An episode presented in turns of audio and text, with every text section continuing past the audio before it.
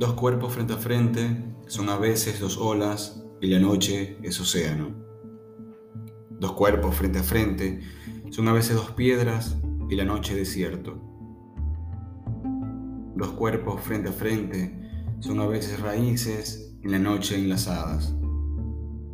Dos cuerpos frente a frente son a veces navajas y la noche relámpago Dos cuerpos frente a frente son dos astros que caen en un cielo vacío. Dos cuerpos de Octavio Paz.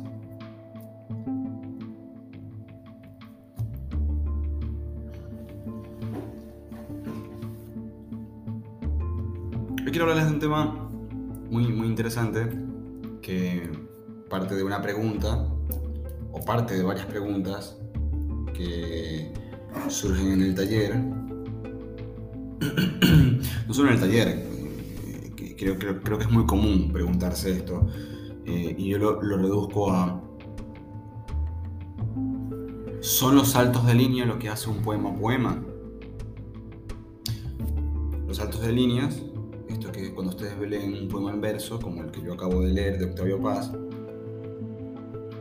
son estos enter ¿no? en la computadora en donde el verso continúa en la parte de abajo o hay un verso nuevo en la parte de abajo. Que diferencia además visualmente un poema en verso de narrativa, de un discurso, de la prosa. Por ejemplo, dos cuerpos frente a frente, enter, son a veces dos olas, enter, y la noche es océano. A eso me refiero con saltos de línea. Una de las cosas que, más se nota en, la poesía actual o en la poesía moderna es que cada vez hay más nuevos poetas que yo llamo los poetas del enter, ¿no? Que pareciera que en el concepto que tienen de lo que es la poesía, tienen como mayor importancia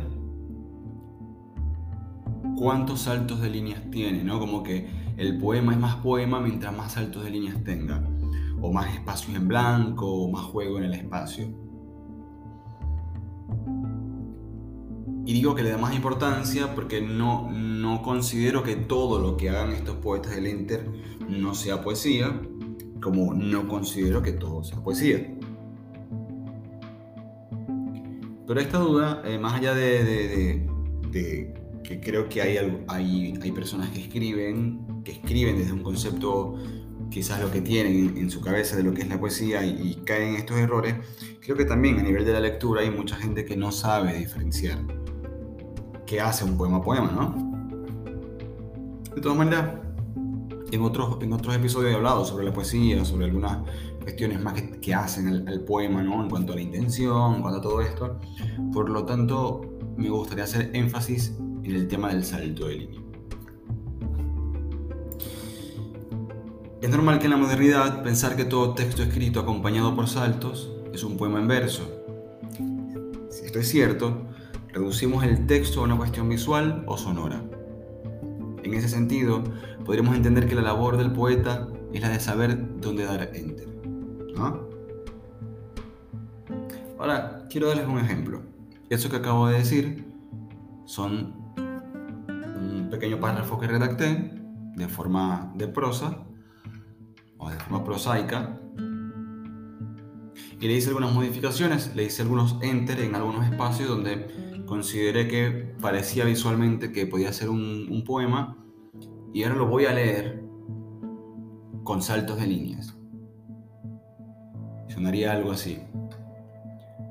Es normal en la modernidad pensar que todo texto escrito, acompañado por saltos, es un poema en verso. Si esto es cierto, ¿reducimos el texto a una cuestión visual o sonora? En ese sentido, podríamos entender que la labor del poeta es la de saber dónde poner el enter. Si se fijan bien, hay una diferencia sonora.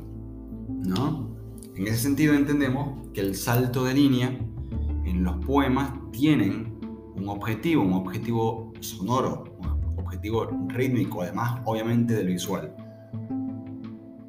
Partiendo de este hecho, podemos decir que cualquier texto narrativo, si le ponemos los saltos donde, donde consideremos que va a generar un buen ritmo, tendríamos un, verso narrativo, perdón, un texto narrativo o una prosa en un poema en verso. Sin embargo,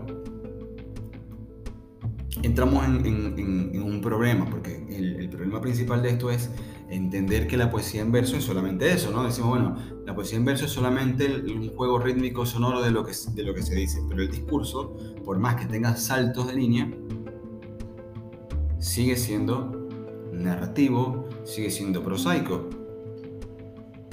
Para eso tenemos que ampliar un poquito más el espectro ¿no? de lo que estamos diciendo.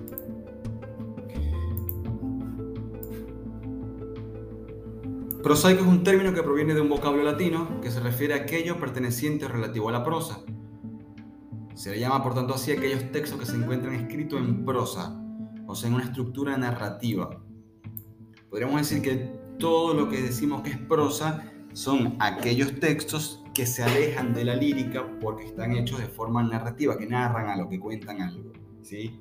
Cuando hacemos una carta estamos escribiendo en prosa, cuando hacemos una historia, una novela, estamos escribiendo en prosa. El discurso es narrativo, pero además también podemos hablar de otras definiciones de prosa en lo que es prosaico, que es aquello que no es elevado o lírico. Acá hay, hay otra definición interesante que dice, em, en el habla coloquial se entiende que alguien utiliza un lenguaje prosaico cuando describe el mundo y los acontecimientos de una forma racional. Por ejemplo, si se quiere definir el amor y habla sobre las reacciones químicas y la biología, estará desarrollando una definición prosaica. Si en cambio se, se basa en la función de las almas y desarrolla el tema desde una perspectiva abstracta, estará utilizando un lenguaje poético. Entonces, si analizamos desde el punto rítmico, lo que yo acabo de hacer como ejemplo, podría decirse que es un poema en verso. Pero a nivel del discurso, es un texto prosaico. No se de la realidad, va directo al grano, es fluido, fluye como un discurso. Es importante entender que en el poema en verso cada salto de línea le, da nueva entidad a un verso. Dicho de otra forma, cada verso tiene su propia línea. El salto de línea lo que hace es darle espacio a un nuevo verso, que puede ser continuación del anterior o nuevo. Ahora, que es un verso. No, porque el poema en verso tiene versos. El verso principalmente es una línea, una línea que contiene una frase, palabras,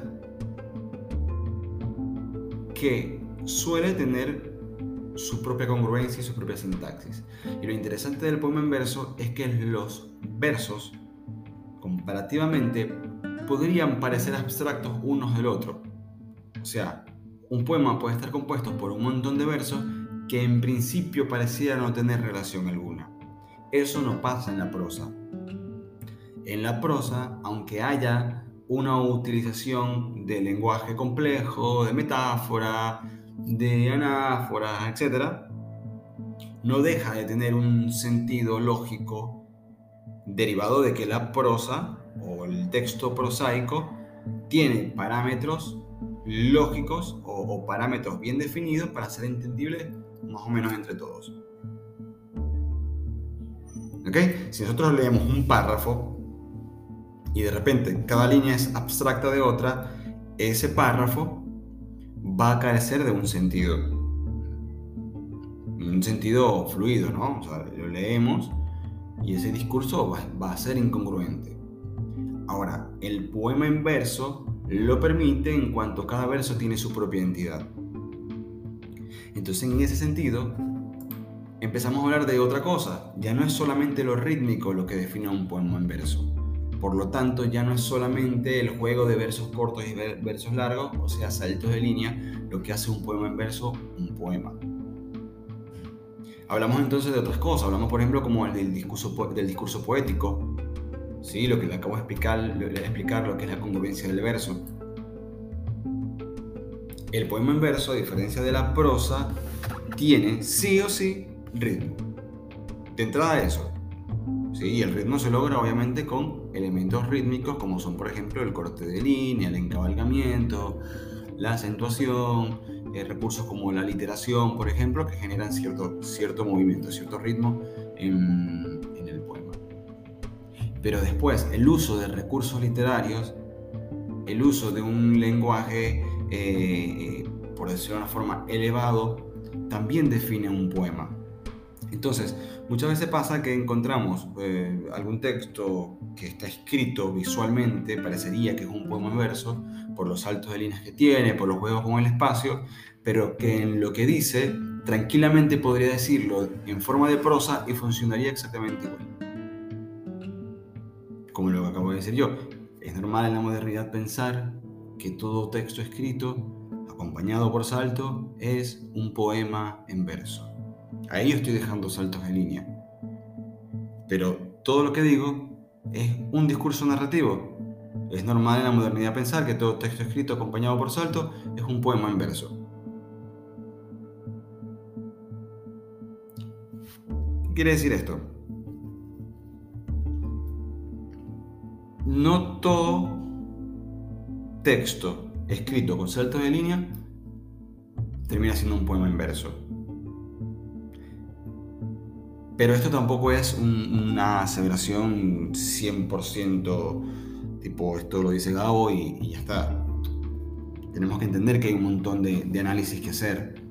Por ahí vemos un texto de alguien que creemos que no hace poesía y, y decimos, bueno, no, eso no es poesía porque lo que dice, y de repente en el análisis hay un montón de cosas nuevas que ver.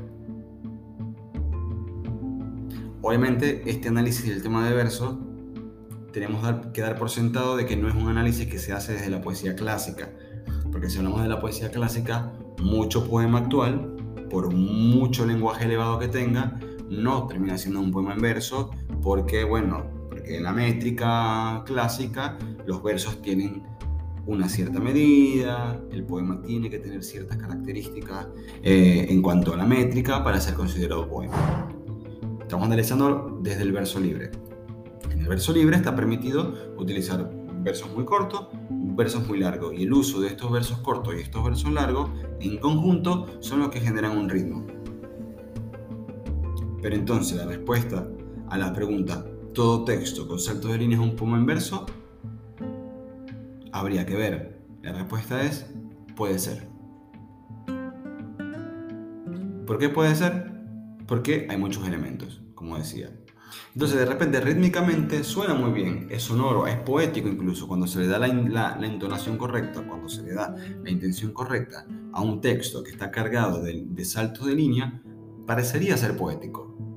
Pero cuando vamos al análisis, determinamos que a nivel semántico no nos aporta nada, eh, a nivel de recurso literario no nos aporta nada, entonces tranquilamente podríamos borrar todos los saltos de líneas, todos los saltos de línea y todos los espacios y convertirlo en un párrafo y pasaría como un texto narrativo sin problema alguno.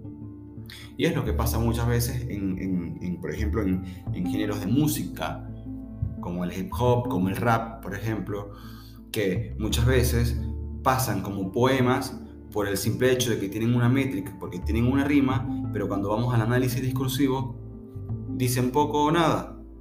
E incluso llevan una línea narrativa en donde tranquilamente podría ser un párrafo donde nos están contando la travesía de quien escribió, ¿no? No sé, imagínense un, un, rap, un, texto de, rap que mm, esté contando la vida en el barrio por decirlo de una forma, un poco la temática de, de, algún rap. Eh, y de repente, si, se escuchan todos los versos, aunque riman y aunque, y aunque tienen métrica, básicamente nos está contando, no sé, imagínense, un día normal y común y corriente del personaje. Y cuando lo analizamos, está cargado de lugares comunes, y cuando analizamos, no hay mayor metáfora, no hay mayor uso del lenguaje eh, elevado de la poética, y entonces decimos, bueno, y tiene elementos de la poesía, es verdad, pero no es un poema.